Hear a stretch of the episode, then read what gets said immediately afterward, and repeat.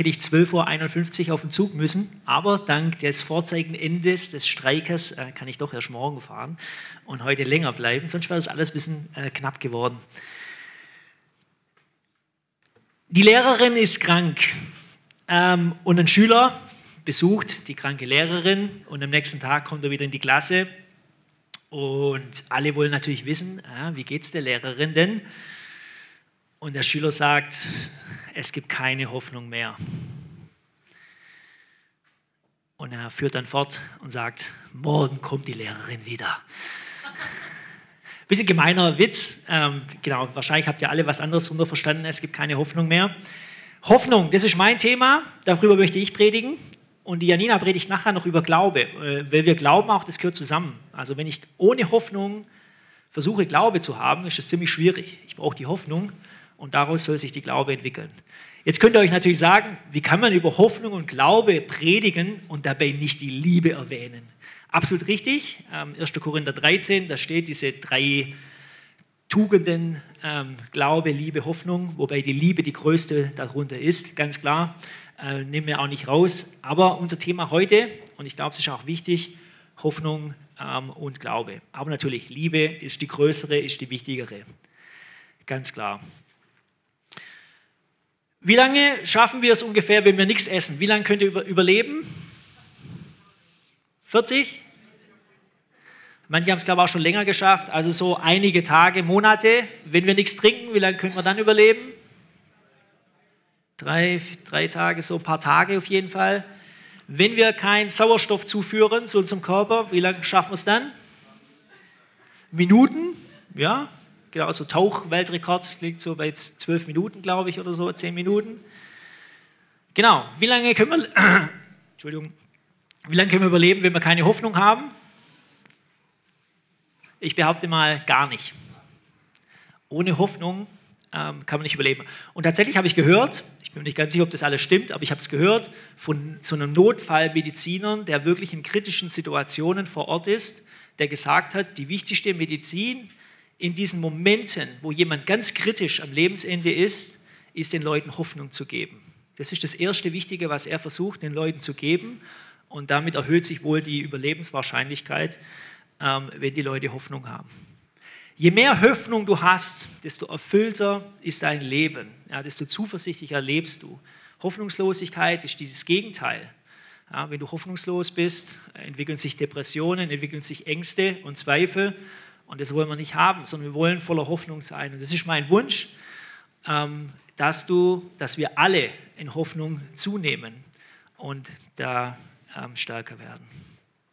Und Herr, ich bete jetzt auch darum, ja, nicht nur durch die Worte, sondern durch deine Kraft und durch deine Macht, dass du zunimmst. Jesus, du bist unsere Hoffnung und ähm, ja, komm und wirke jetzt und sprich zu uns in ähm, unseren Kopf, aber auch in unser Herz.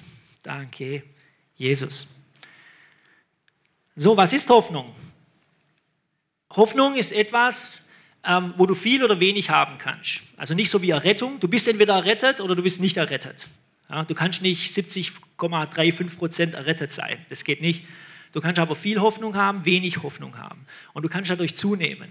Und das ist auch meine, mein, äh, meine Hoffnung für heute, ähm, dass die Hoffnung in dir zunimmt. Bei der weltlichen Hoffnung, da muss man unterscheiden zwischen weltlicher Hoffnung und biblischer Hoffnung. Bei der weltlichen Hoffnung ist so, ja, ich hoffe, dass es schöneres Wetter wird. Ich hoffe, dass mein Mann mir am Hochzeitstag äh, Blumen mit nach Hause bringt. Ich hoffe, dass mein Chef äh, meine Arbeit äh, würdigt und mir vielleicht eine Gehaltserhöhung gibt. Du kannst dir nie hundertprozentig Sicherheit sein, ob es eintrifft. Ja? Können wir meine Frau fragen, wie, äh, wie hoch die Wahrscheinlichkeit ist, dass sie Blumen am Hochzeitstag bekommt. Aber selbst wenn, äh, du kannst ja nie hundertprozentig sicher sein, weil wir Menschen nicht hundertprozentig verlässlich sind. Leider. Ja? Und das ist genau der Unterschied. Die biblische Hoffnung, das ist eine andere Hoffnung. Bei einer biblischen Hoffnung kannst du dir 100% sicher sein, dass es eintrifft. Ja? Und es ist wichtig zu verstehen, diesen Unterschied. Biblische Hoffnung, es gibt eine Zusage von einem Gott, der nicht lügen kann. Es gibt eine Zusage von einem Gott, der immer Gutes tut.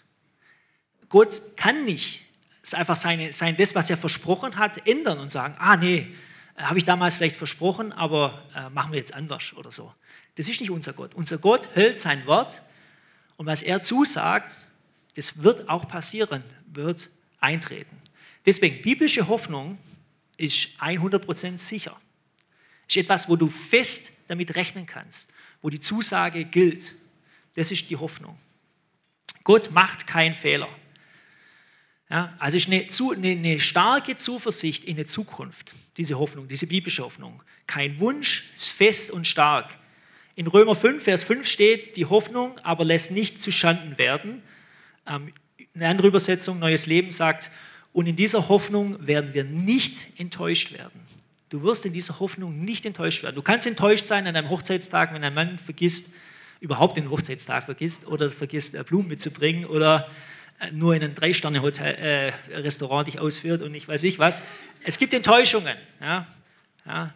Du kannst natürlich viel dafür tun auf einer weltlichen Hoffnung. Du kannst äh, deine Arbeit super machen, äh, du kannst deine beruflichen Ziele überfüllen. Du hast trotzdem nicht die hundertprozentige Sicherheit, dass dein Chef dich loben wird und befördern wird.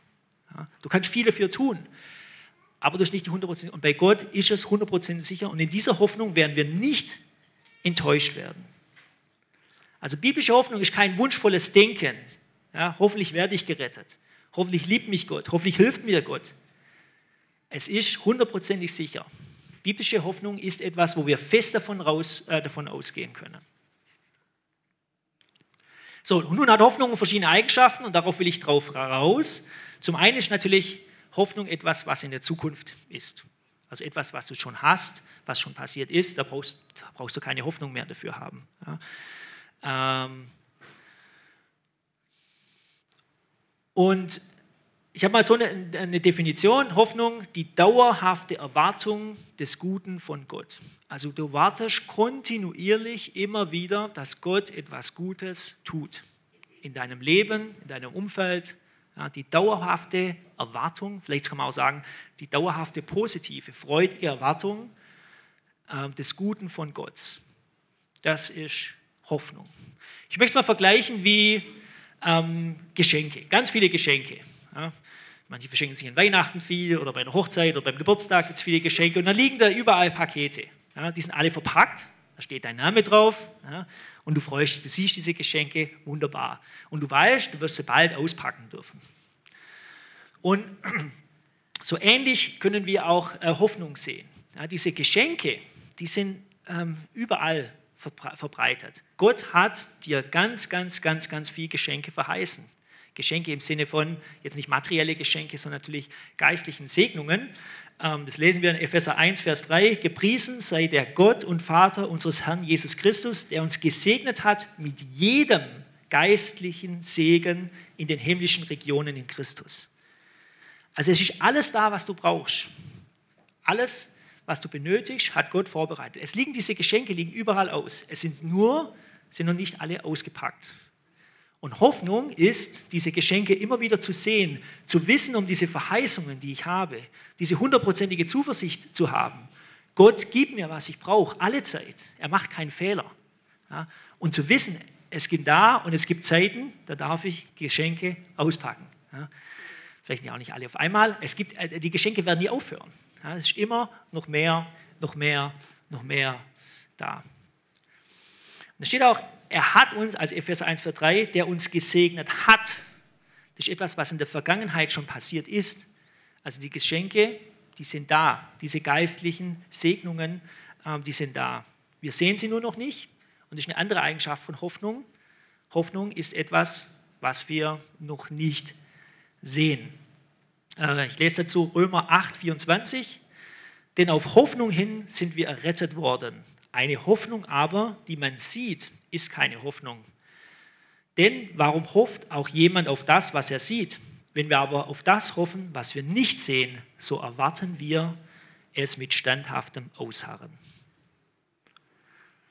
Ja, vielleicht siehst du deine Heilung nicht, vielleicht siehst du das Ende des Mobbings gegenüber dich noch nicht, die Ungerechtigkeit, die du siehst.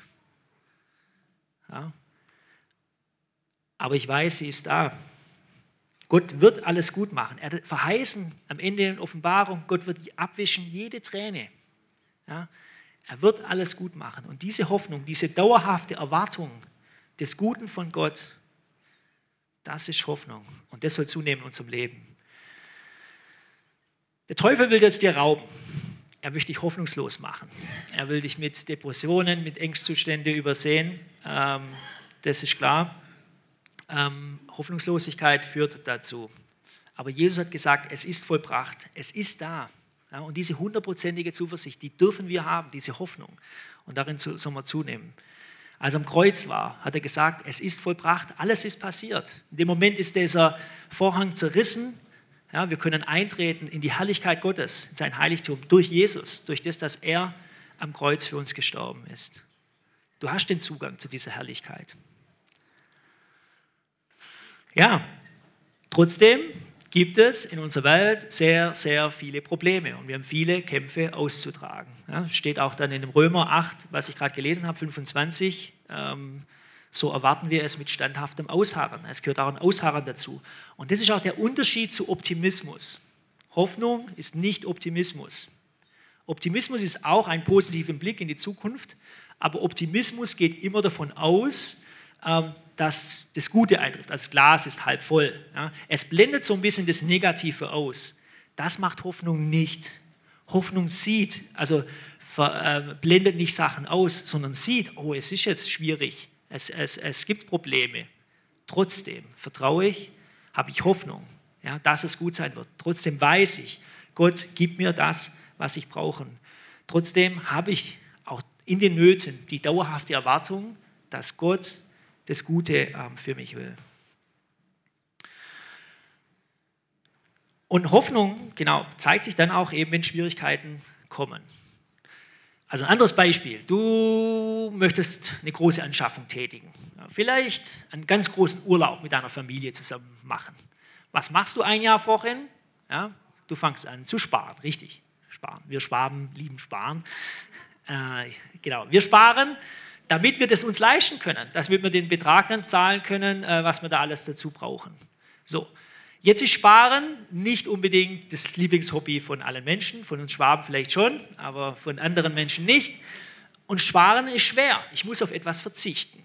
Ja, ich kann nicht mehr so viel Geld ausgeben, ich kann nicht mehr so oft essen gehen, ich kann nicht die schönen Schuhe kaufen, die ich mir eigentlich würde. Ich muss mir irgendwelche Ziele setzen, damit ich am Ende des Jahres das Geld habe für den Urlaub.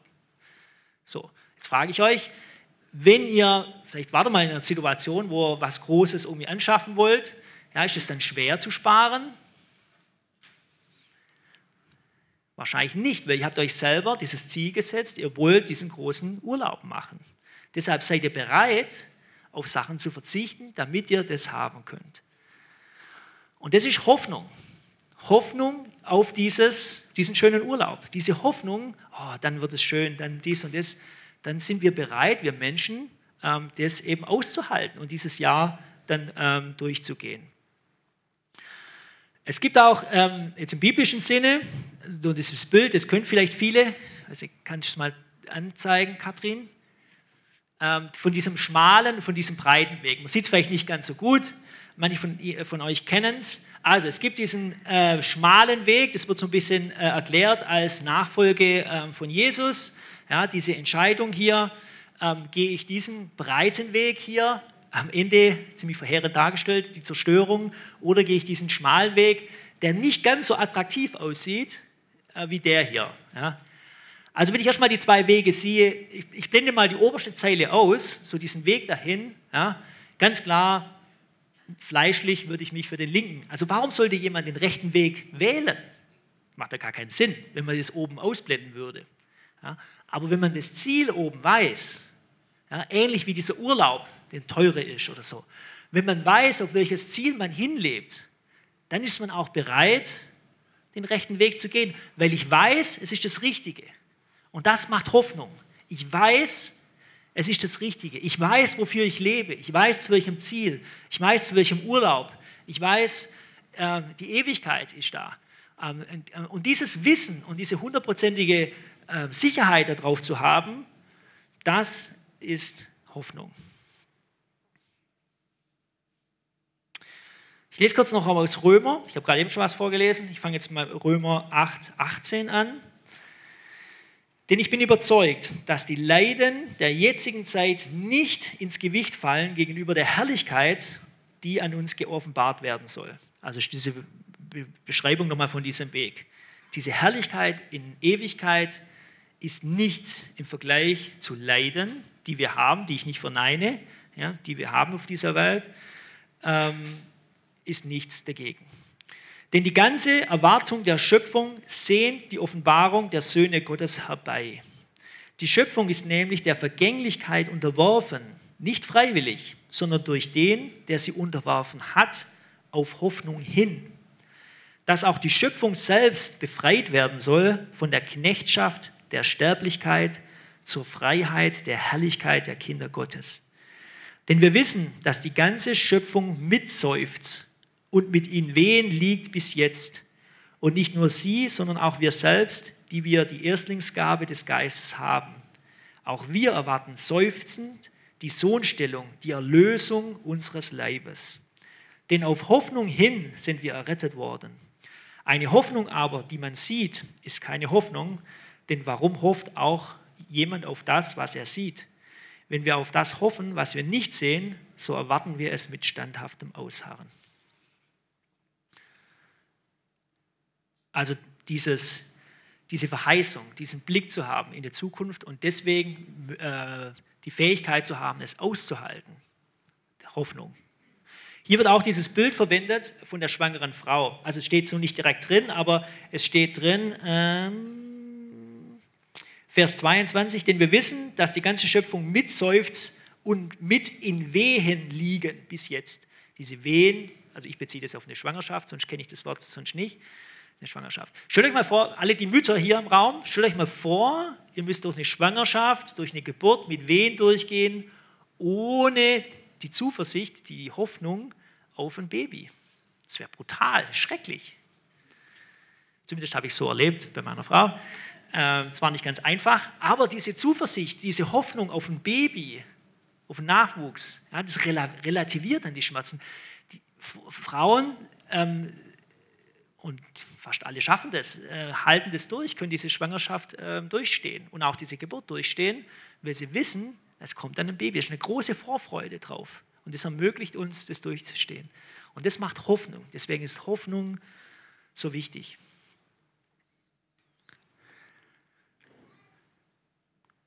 So eine andere Eigenschaft von Hoffnung. Hoffnung ist kein Gefühl. Hoffnung ist eher Wissen, ist eher in den Gedanken verankert. Ja. Vielleicht bist du eher so ein äh, Gefühlsmensch. Wenn du eher ein Gefühlsmensch bist, dann wahrscheinlich hast du viele Ups und Downs.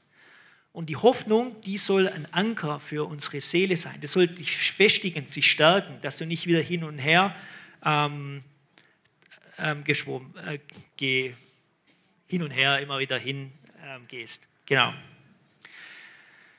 Unsere Gesellschaft entwickelt sich, also das nehme ich wahr, sehr in so eine Gefühlsgesellschaft. Ja, wo früher Argumente nötig waren, reicht heute schon ein Gefühl aus. Oh, ich fühle mich heute nicht, dass ich den Abwasch machen muss oder ich fühle mich heute nicht, dass ich aufstehen muss und so. Und, und das wird in unserer Gesellschaft mehr und mehr akzeptiert. Ja, ja, das sind deine Gefühle, alles gut.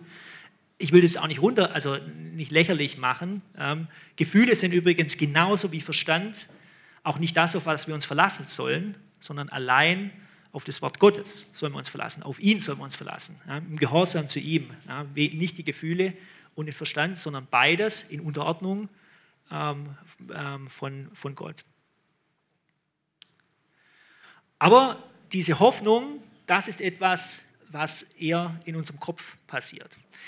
Ich habe ein Beispiel, ähm, meine Kinder wenn er die, wenn er die vielleicht fragt, ähm, was sage ich am meisten zu meinen Kindern, welchen Spruch sage ich am meisten, dann werden sie, vielleicht könnt ihr nachher mal ausprobieren, viele werden ihnen sagen, dass ich am meisten sage, ist alles Kopfsache. Ich sage zu ihnen immer, alles Kopfsache. Wenn sie irgendwas machen müssen, es ist Kopfsache, ihr müsst euch dazu entscheiden. Und ein Beispiel, das ich davor oft erzähle, ich war mal mit dem Chris, also auch jemand von hier aus der Gemeinde, und mit unseren Jungs waren wir wandern im Schwarzwald. Wir haben eine sehr anspruchsvolle Strecke gewählt, wir hatten sechs junge Jungs dabei gehabt, und sind zwei, drei Stunden bergauf gegangen. Habe ihnen versprochen, oben gibt es ein Restaurant. Wir wussten nicht ganz sicher, ob es offen hat. Und oben kriegen alle, oben, oben kriegen alle eine Cola. haben wir ihnen versprochen. Ja, und das war Motivation für die ersten ein, zwei Stunden. Äh, nach den zwei Stunden hat auch diese Motivation nicht mehr so geholfen, sondern die Gefühle von den Jungs, die waren am Boden, die waren im Keller.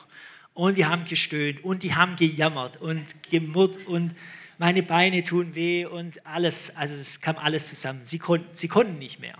Sie waren wirklich am Ende und also es war richtig schwer, sie zu motivieren. Aber dann kam ein Schild und dieses eine Schild hat die Situation plötzlich verändert. Dieses Schild, die, haben, die Kinder haben das Schild gesehen und gerade eben noch, ich kann nicht mehr, ich bin am Ende und plötzlich rennen sie alle los.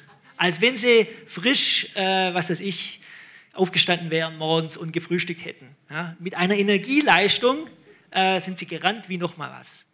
Ja, dieses Schild hat gezeigt, hier Restaurant 200 Meter. Ich weiß es nicht mehr ganz genau, aber da stand irgendwie dran, wie weit es noch ging. Und haben sie gesehen, es sind nur noch 200 Meter, sie sind gleich da. Und das hat komplett alles verändert.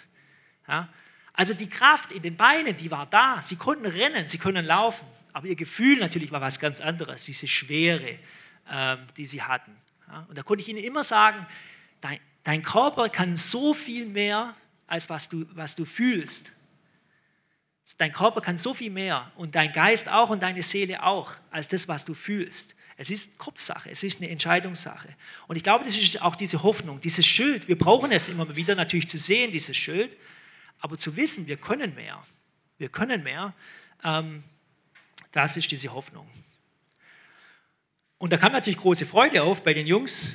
Ähm, und mit dieser Hoffnung, dann sind wir, haben wir Freude auch in den schwierigen äh, Situationen, in den schwierigen Umständen. Ja, wenn die Beine wehen tun, wenn wir voller Hoffnung sind, dann haben wir Freude, auch in schwierigen Umständen.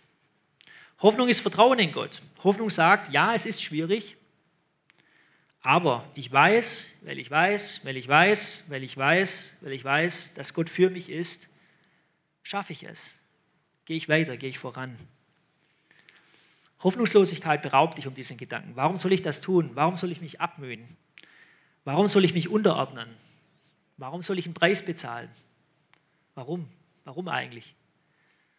Wenn du hoffnungslos bist, wenn du die Hoffnung hast, wenn du dieses Ziel hast, diese Zuversicht und weißt, es wird so sein, es wird passieren, dann kannst du voller Hoffnung sein. Hoffnungslosigkeit raubt dir auch die Freude am Gehorsam. Viele von euch sind wahrscheinlich gehorsam und tun das Richtige. Das ist gut. Aber ohne Freude ist auch nicht so richtig gut.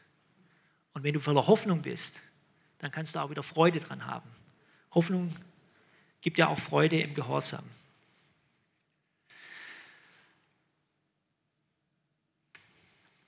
So, was ist unsere Hoffnung? Unsere Hoffnung ist Jesus. So sieht es aus.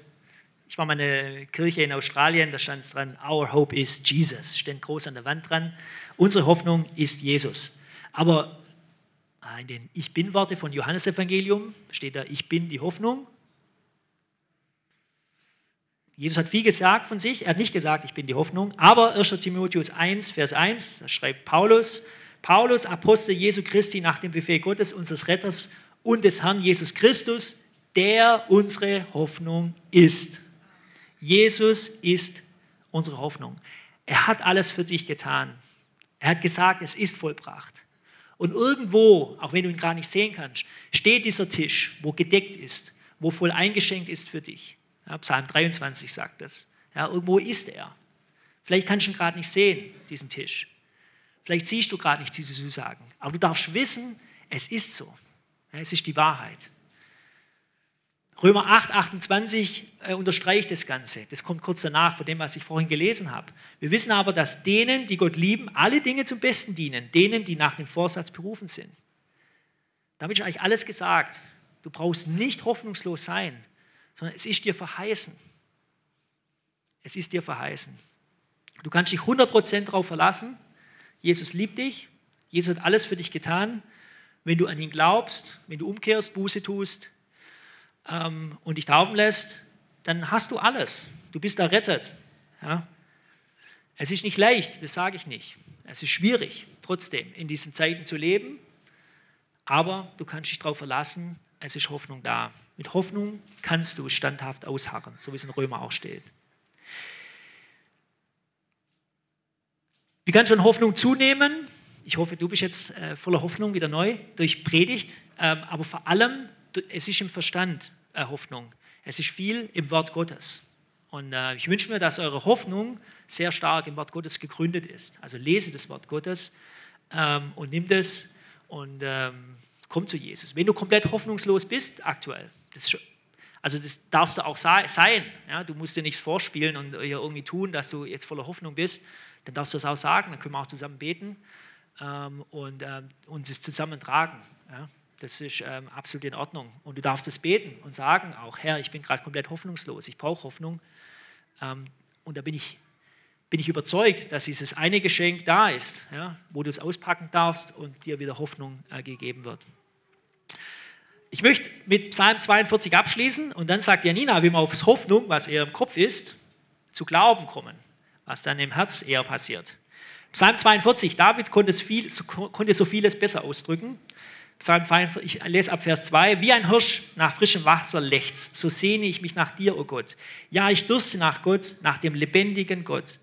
Wann darf ich in seinem Tempel kommen? Wann darf ich wieder vor ihn treten? Tag und Nacht weine ich. Tränen sind meine einzige Speise. Denn ständig verspottet man mich und fragt, wo bleibt er denn, dein Gott? Es bricht mir das Herz, wenn ich an früher denke. Da ging ich dem großen Festzug voran und führte ihn zum Haus Gottes. Da konnte ich Gott zujubeln und ihm danken inmitten der Menge. Warum bin ich nur so traurig? Warum ist mein Herz so schwer? Jetzt kommt der entscheidende Vers. Auf Gott will ich hoffen, denn ich weiß, ich werde ihm danken. Er ist mein Gott, er wird mir beistehen.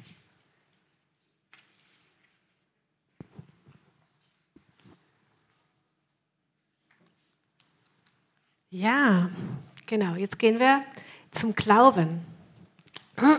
Ich möchte dazu eine Geschichte vorlesen. In einer kleinen Stadt spannt ein Seiltänzer sein Seil quer über den Marktplatz. Dann beginnt er auf dem Seil zu balancieren mit einem Stab in der Hand, aber ohne Netz und hoch über dem Boden. Die Menge hält den Atem an, während der Seiltänzer Kunststückchen vorführt und auf dem Seil von einem Ende zum anderen Ende läuft. Tosender Beifall. Die Menschen staunen und fordern eine Zugabe. Noch einmal macht sich der Seiltänzer auf den Weg wieder. Schauen die Menschen mit offenem Maul Mündern zu, staunen, jubeln, als er am anderen Ende ankommt. Nun nimmt er eine Schubkarre, setzt sie auf das Seil und blickt in die Menge. Glaubt ihr, dass ich das schaffe? Mit dieser Schubkarre über das Seil zu schieben? Na klar, rufen die Leute. Kein Problem, wir glauben es. Gut, ruft der Seiltänzer. Wenn ihr mir das zutraut, wer möchte sich denn in die Schubkarre setzen? Nun wurden die Mienen der Zuschauer ängstlich. Das Gestrei verstummte. Alle schwiegen und blickten zu Boden. Nein, sich in die Schubkarre zu setzen, das ging doch zu weit. Da meldet sich ein kleiner Junge. Ich setze mich in die Schubkarre, ruft er. Die Menschen sind unruhig, wollen ihn davon abhalten. Doch zu spät. Der Junge setzt sich in die Schubkarre. Der Seiltänzer beginnt seinen Weg. Das Seil schwankt, der Wind pfeift. Doch Schritt für Schritt läuft der Seiltänzer über das Seil. Als er am anderen Ende ankommt, jubeln die Menschen ihm zu, klatschen, sind begeistert. Und der Junge wird gefragt, hast du denn gar keine Angst gehabt? Nein, antwortet der Junge. Warum auch? Der Seiltänzer ist mein Vater. Hier geht es um Glauben und um Vertrauen. Glaube ist, ja, wir können jemand nur vertrauen oder etwas zutrauen, wenn wir auch eine Beziehung dazu haben. Und meine Frage ist, bist du so in Beziehung mit Gott, dass du ihm alles zutraust, dass du dich traust, dich in diese Schubkarre zu setzen. Ja? Das ist Glaube. Wir trauen unseren Gott alles zu. Wir verlassen uns darauf, dass er das kann. Und dazu gehört eine Beziehung. Und da drinnen wollen wir wachsen. Und ich möchte jetzt einfach über diesen Glauben sprechen. Da gibt es so eine schöne Definition in unserer Bibel, in Hebräer 11, Vers 1. Ich lese es mal aus der neuen Genfer Übersetzung. Was ist denn der Glaube? Er ist ein Rechnen mit der Erfüllung dessen, worauf man hofft, ein Überzeugtsein von der Wirklichkeit der unsichtbaren Dinge. Also es ist etwas, was da ist, aber ich nicht sehen kann. Aber trotzdem bin ich überzeugt davon. Das ist Glaube, ja, dass ich da, das, was ich nicht sehe, aber es ist dort. Und ich nehme es für mich an. Das ist so ein Verb der Handlung, ja. Ich halte daran fest. Das ist Glaube.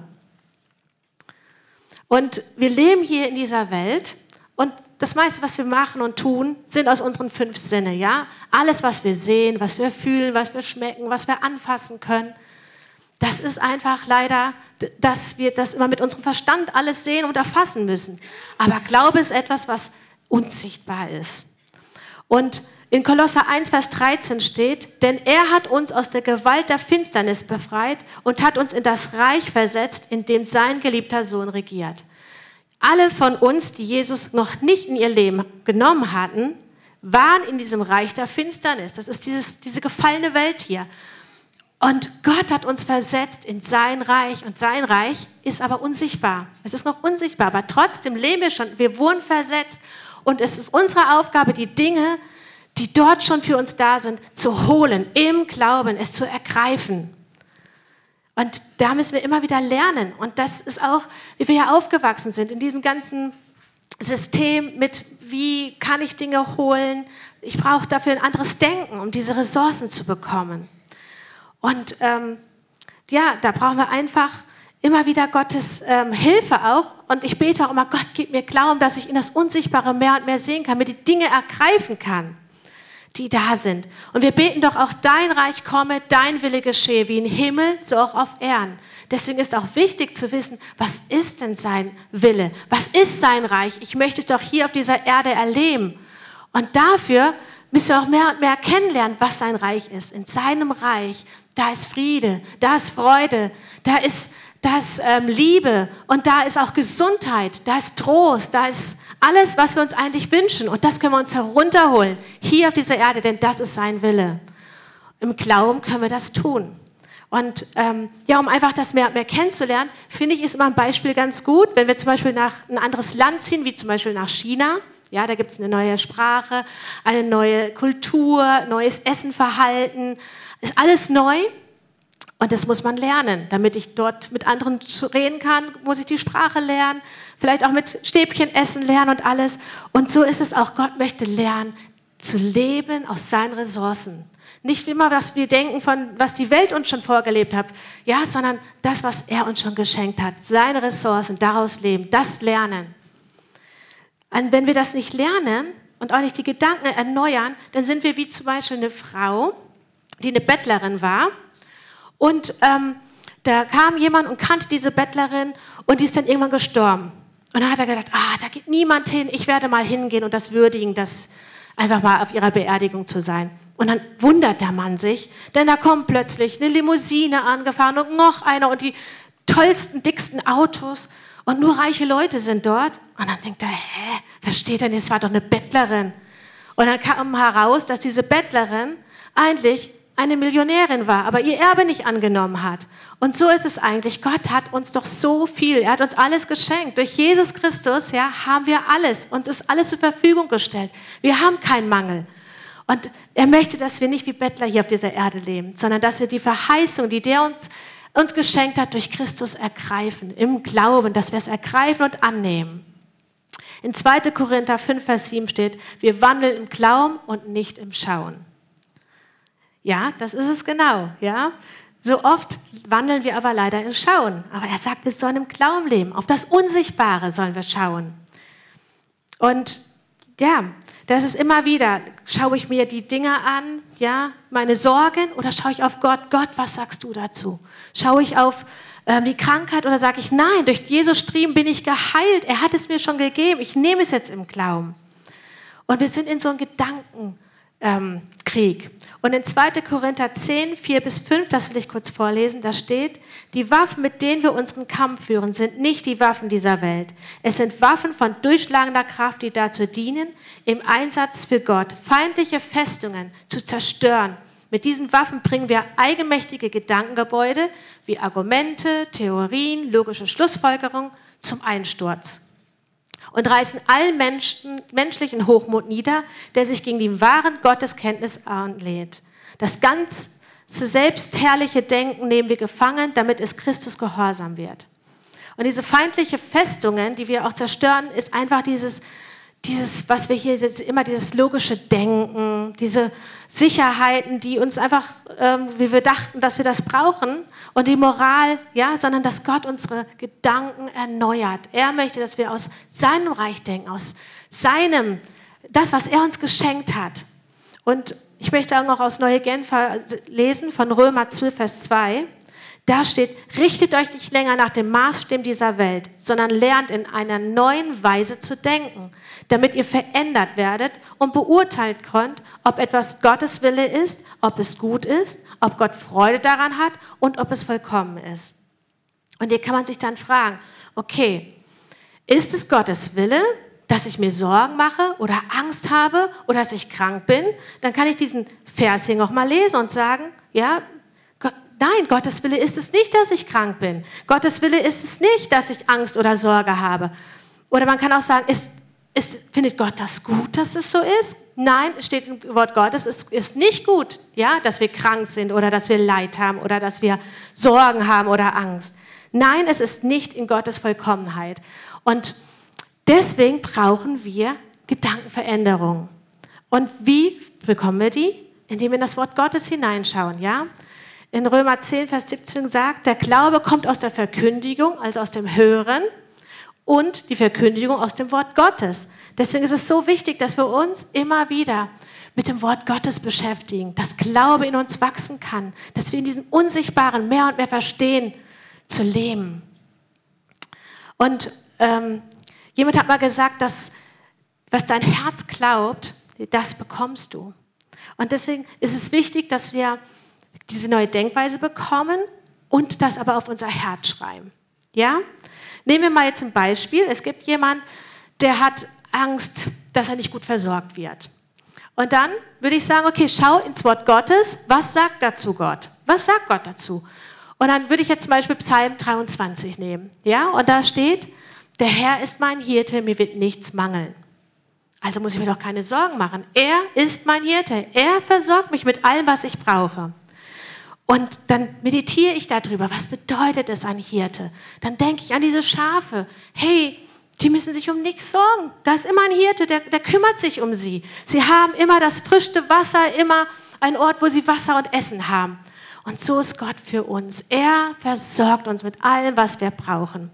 Und dann ist es noch wichtig, weil wir ja so mit unserem Schauen immer wandeln, dass wir uns das auch bildlich vorstellen, sodass dieses Bild auf unser Herz geschrieben wird. Und immer, wenn wir wieder in dieses Wanken kommen und oh, wieder diese Sorge kommt, oh, ich habe zu wenig, ich weiß nicht, wie ich überleben soll, dann nehmen wir dieses Bild und sagen, nein, jetzt habe ich es auch bildlich vor meinen Augen und ich nehme es im Glauben, er ist mein Versorger. Er ja, versorgt mich mit allem, was ich brauche. Mir mangelt nichts. Genau, das ist für mich, wie ich wachsen kann, mit seinem Wort umzugehen und dass es in mir Glaube fest, dass ich das umsetzen kann. Und wenn wir immer mehr Gottes Wort sprechen, ja, ähm, dann sprechen wir in die unsichtbare Welt hinein und wir sprechen und verkünden Gottes Wille und seine Wahrheit über unser Leben. Und dann können Hoffnungslosigkeit und Lügen des Feindes können dann ausgehebelt werden. Und dann ist es das, was in der Bibel steht, wir kämpfen den guten Kampf des Glaubens weil wir Gottes Schwert nehmen in unserem Mund und wir sprechen Glaube aus und wieder, wieder widerstehen.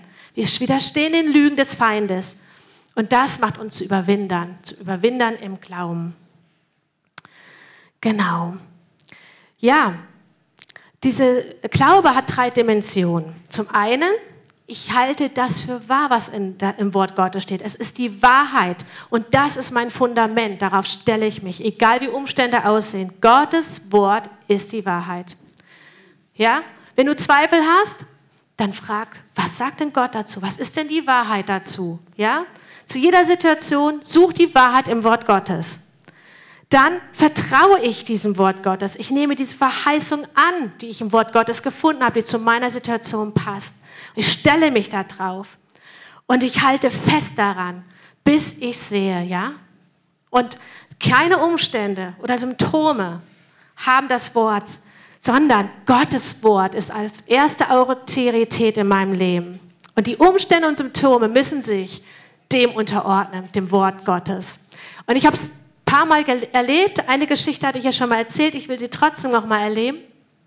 Das war, als ich Corona hatte und dann ging es mir echt schlecht. Und ich habe mich da tatsächlich so richtig in meinem Fleisch so, ach ja, mir geht es jetzt schlecht. Und ich kriege kaum Luft. Und dann habe ich das meiner, äh, meiner Familiengruppe reingeschrieben, habe meine Schwester angerufen und hat gesagt, Janina, was ist das? Wir herrschen im Geist. Jetzt überwinde das, ja? Nimm nicht deine Symptome an. Und er hat gesagt, ja, weil es ist mal leichter gesagt, wenn man sich gut fühlt. Ja, kennen wir, oder? Also, und hat sie gesagt, ja, und jetzt lese ich dir das Wort Gottes vor. Was sagt Gottes Wort? Äh, du bist mehr als ein Überwinder, ja? Wir sind stark durch seine Macht und Kraft. Und ähm, du bist gesund. Durch seine Striemen bist du gesund. Und hat sie mir noch so viel, eine halbe Stunde Bibelverse über, Bibelverse über mir proklamiert. Und ich habe gemerkt, oh, habe wieder neue Kraft bekommen, neue Freude bekommen, neue Hoffnung bekommen. Es ist in mir aufgewachsen wieder. Der Geist ist aufgewacht in mir wieder. Und dann habe ich aufgelegt und dann bin ich an mein Klavier gegangen, habe mir diese Verse alle rausgesucht und habe Vers für Vers über mich proklamiert und ausgesungen. Und dann bin ich aufgestanden und ich war gesund, ich habe den Staubsauger genommen, das ganze Wohnzimmer durchgesaugt. Und da sage ich euch, ja, ich habe Gottes Wort für Wahrheit angenommen. Und die Symptome und alle Umstände haben sich unterordnet dem Wort Gottes, weil ich es geglaubt habe. Ich habe es in meinem Herzen aufgenommen. Genau. Und ich habe einen coolen Spruch gehört und das heißt, alles, womit wir übereinstimmen, wird zu unserer Realität und Denkweise. Ja, ich wiederhole es nochmal. Alles, womit wir übereinstimmen, wird zu unserer Realität und Denkweise. Und das ist Glaube. Ja, wir stimmen über das ein, was Gottes Wort sagt, und das wird zur Realität. Das wird unsere Denkweise. Und so ändern sich die Umstände nach Gottes Wort. Sein Wille sind gute Gedanken über uns. Sein Wille ist Gesundheit, ist keine Armut, sondern er hat uns reich gemacht. Er hat uns alles geschenkt, was wir zum Leben und zum göttlichen Wandel brauchen. Und darin sollen wir wandeln. Amen. Halleluja. Genau. Josua und Kaleb finde ich auch immer ein gutes Beispiel. Ja, sie waren mit als Kundschafter ausgesandt. Zehn andere kamen zurück und meinen, ja, das Land ist wirklich gut. Aber da sind die Riesen und wir sind wie Heuschrecken und wir werden aufgefressen von denen. Die haben Unglaube geschürt. Sie haben auf das Sichtbare geschaut, auf die Umstände, was da sein könnte. Und was haben Kaleb und Josua gemacht? Die haben gesagt, nein, unser Gott ist doch so viel stärker. Er hat uns, uns doch versprochen. Und diese Riesen werden für uns das tägliche Brot werden. Und das möchte Gott, ja, dass wir im Glauben alles nehmen. Wir nehmen seine Wahrheit an, was er gesagt hat. Er hat gesagt zum Volk Israel, ihr werdet das Land einnehmen. Und Josua und Kaleb haben darauf haben das als wahrgenommen. Sie wussten, sie nehmen es ein. Und diese Umstände wie diese Riesen, das ist ihr tägliches Brot. Daran können sie im Glauben wachsen. Und so ist es auch für unsere Probleme, unsere Umstände. Wir können wachsen im Glauben dadurch. Das ist unser tägliches Brot, um von Kraft zu Kraft, von Herrlichkeit zu Herrlichkeit und von Glaube zu Glaube zu wachsen mit Gott. Oh, danach sehne ich mich mehr und mehr. Ich predige mir das auch selber. Ja, wir wollen da wachsen, mehr in diesem Glauben zu leben, mehr in diesen Unsichtbaren zu wandeln und nicht immer diese Umstände. Ja, wir brauchen diese neue Denkweise, denn wir sind versetzt in Gottes Reich, in sein.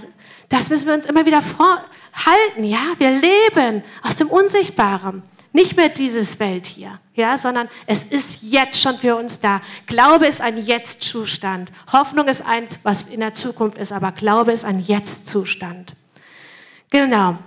Ich ende mit den letzten äh, ähm, Vers aus Hebräer 11, Vers 6. Ohne Glauben aber ist es unmöglich, ihm so wohl zu gefallen. Denn vor Gott, denn wer Gott naht, muss glauben, dass er ist und denen, die ihn suchen, ein Belohner sein wird. Also ohne Glauben ist es unmöglich, ihm zu gefallen. Ja? Das bedeutet, ja, dass wir sollen alles auf ihn setzen. Wir sollen ihm vertrauen, dass er kann, wie zum Beispiel mit dieser Schubkarre, was ich am Anfang gesagt habe. Ja? Er kann uns darüber bringen. Mit ihm schaffen wir das. Put your faith in him, heißt es auf Englisch. Setze dein Glauben auf ihn. Und dann, dann wirst du ihm wohlgefallen. Wenn du alles auf ihn setzt, wenn du ihm zutraust, das heißt ihm wohl zu gefallen. Wenn du ihm alles zutraust. Dann steht da, denn wer Gott naht, also er liebt es, dass wir in uns, zu ihm kommen, ja? ihn diese Beziehung aufbauen. Aber da steht, der muss glauben, dass er ist. Ja, was ist er denn für dich? Ist er dein Vater, der dich liebt? Ist er der Jahwe Shalom, der dir Frieden bringt? Ist er der Jahwe Roy? Ist er der Jahwe Rapha, dein Arzt? Ist er dein, was gibt es da noch für Wörter? Ja, Gott, Gott ist alles für uns, der Schöpfer, der alles geschaffen hat. Und wenn du das erkennst und in dieser Identität gehst, dass das dein Vater ist, der dir alles schenkt, ja, der dein Arzt ist, dein Versorger ist, dein Friedefürst ist, dein Sieger ist, dann bist du schon im Glauben, ja, dann, dann hast du schon ergriffen, weil dann weißt du, der kann dir alles geben, du kannst ihm alles zutrauen. Und dann geht der Vers weiter. Die ihn suchen, wir suchen ihn, wir kommen immer wieder zu ihm und suchen ihn und er ist den ein Belohner. Er ist großzügig. Er hat uns schon alles durch seinen Sohn geschenkt und er hat uns, wir können freimütig zu seinem Thron kommen und ihn bitten. Und es steht in der Bibel, wer im Glauben bittet, der wird alles empfangen. Gott ist nichts unmöglich. Und das ist Glaube. Und das bete ich jetzt einfach aus, dass in uns dieser Glaube mehr und mehr wächst und dass wir echt nicht mehr in diesem Schauen wandeln. Herr, ich danke dir dafür, dass du alles für uns vollbracht hast am Kreuz dass du der Auferstandene bist, Jesus, und dass wir in dieser Auferstehungskraft leben dürfen. Und ich danke dir für diese Kraft. Und wir wollen deine Kraft mehr und mehr erleben. Wir wollen Zeichen und Wunder mehr und mehr erleben in unserem Umfeld, Herr. Oh, wir sind es satt, immer nur auf sichtbare Dinge zu schauen. Herr, hilf uns, dass wir mehr und mehr schauen auf die unsichtbare Welt. Dass wir unsere fünf Sinne gebrauchen und trainieren, aus den Unsichtbaren das zu nehmen, was du schon für uns hast, Herr. Oh, ich danke dir dafür, dass du kommst, Heiliger Geist, uns überführst und uns hilft, umzudenken und dass wir die Denkweise annehmen, Herr, die du für uns geschenkt hast, Herr. Wir wollen mit dir gehen, Herr. Glaube zu Glaube, Herr. Und wir wollen wirklich in dem sein, wo du uns haben möchtest, Herr. Wir wollen deinen Willen hier auf diese Erde bringen, Herr. Wir wollen dein Reich weiter verkündigen mit Kraft. Wir wollen Zeichen und Wunder erleben, Herr, und den Himmel hier auf diese Erde runterbringen. Ich danke dir dafür, für Gesundheit, für Kraft, für Stärke. Halleluja, Jesus. Ich danke dir dafür, dass du Hoffnung gehen gibst, der hoffnungslos ist. Glaube schenkst, der Glaube braucht, Herr. Ich danke dir für mehr Glaube. Wir sehen uns danach. Wir strecken uns aus, darin zu leben, Herr. Halleluja.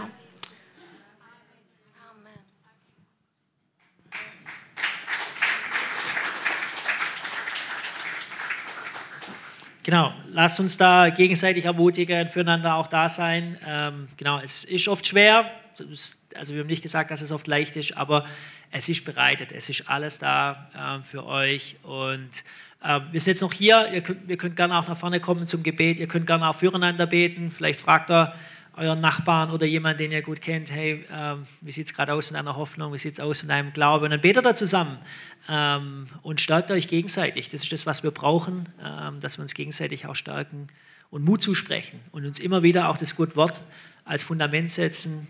Ja, auf ihn ist 100% Verlass. Ja. Es, ist, äh, es ist verheißen und der Glaube, der nimmt es und setzt es in die Gegend, äh, in jetzt, ins Jetzt hier hinein. Und äh, das wollen wir mehr und mehr tun und lernen. Genau. Ihr seid eingeladen.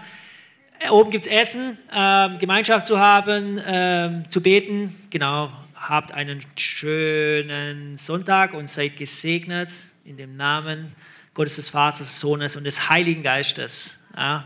Amen.